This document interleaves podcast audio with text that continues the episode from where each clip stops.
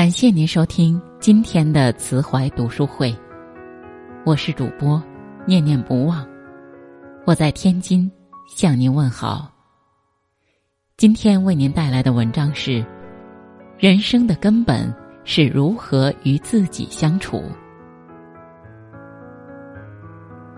我们学习了太多如何与人相处的教条，却忘记了最为根本的一点，即如何与自己相处。一个不会与自己相处的人，也一定不会与他人相处。我们经常说人与自然、人与社会的和谐，其实最重要的是人自身的和谐。我们的内心有无穷的欲望，又有无穷的矛盾。不妨看看自己的心，其中有多少妄想在此起彼伏，又有多少情绪在纠缠不休？在这些没完没了的念头中，我们就像波涛上摇曳的孤舟，时而被冲向这里，时而被甩向那边。片刻不得安宁。只有学会了如何与自己相处，才能保持身心的和谐。学会如何与自己相处，才是人生的根本。庄子说：“独有之人，是谓至贵。”这里的“独有”指的是独立自在、自我和谐、自我完善。也就是懂得如何与自己相处。人一方面要发挥自己的能力，服务于社会，使其有利于社会的发展；另一方面要独有，使个体的生命处于积极和谐的状态，成为至贵之人。前者是儒家思想的体现，后者是道家思想的体现。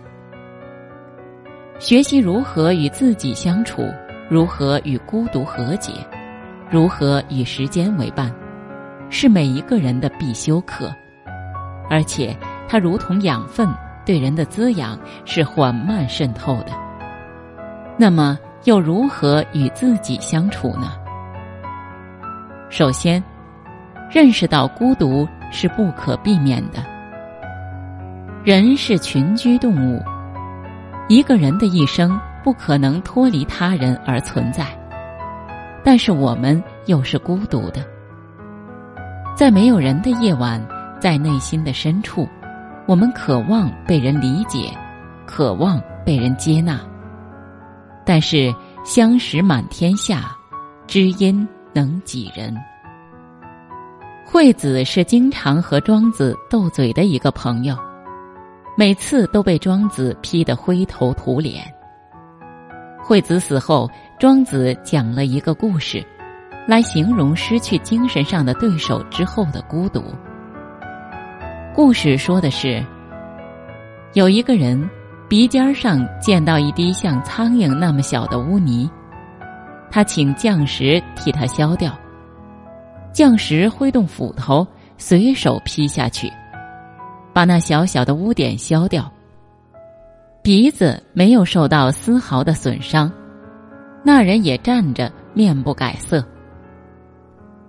宋元君听说这件事后，把那匠石找来说：“你为我也这么试试。”石匠回答说：“以前我是能做到的，但是可以搭伙的伙伴早已死去了。”没有任何一个人可以无时无刻的终身陪伴我们，在很长时间里，在人群中前拥后抱，热热闹闹，让人误以为这就是生活的常态。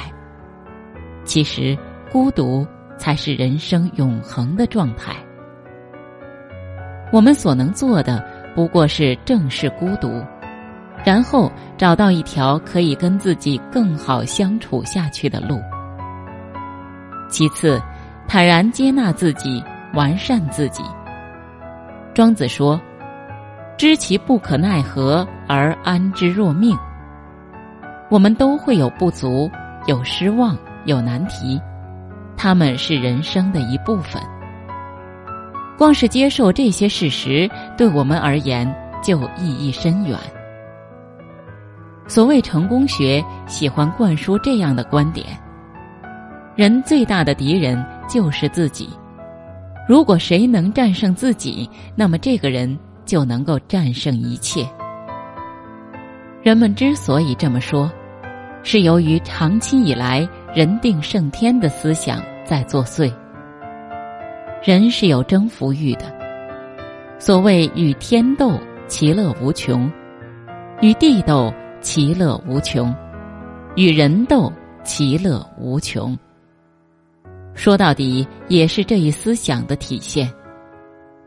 其实，自我斗争中不存在战胜问题，而是一个不断的进行自我探索、不断的自我完善的过程。每个人的潜能不同，成功只意味着能够达到自己的上限而已。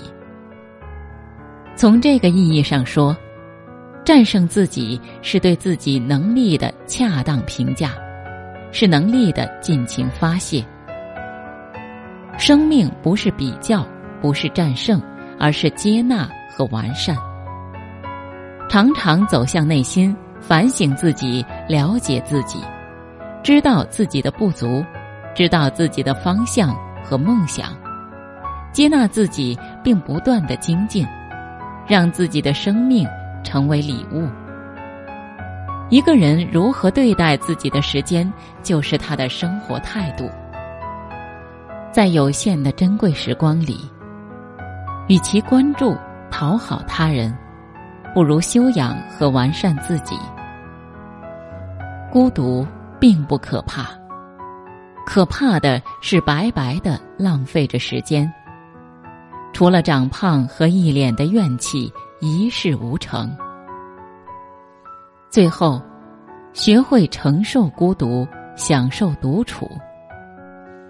庄子说：“独与天地精神往来。”孤独可以成为一种美，所以我们在孤独中完全没有必要如临深渊，如履薄冰。我们可以享受独处，独处总不免有一些寂寞，但也正因为寂寞，我们可以去做自己喜欢的事情。独处关系到一个人底气的问题，它来源于自身的能量，会带给你一种不依傍的自信。孤独和独处总是难的。更多的空闲时间扑面而来，无聊也随即铺天盖地。人都会无聊，并且会变得越来越无聊。但是只要内心充实起来，把那些无聊分解到一天天里，就没有了。女人往往渴望来自男人的安全感。如果他们有过独处的经历。就会知道自己给予自己的安全感更实在。那些杀不死你的，终将会使你更强大。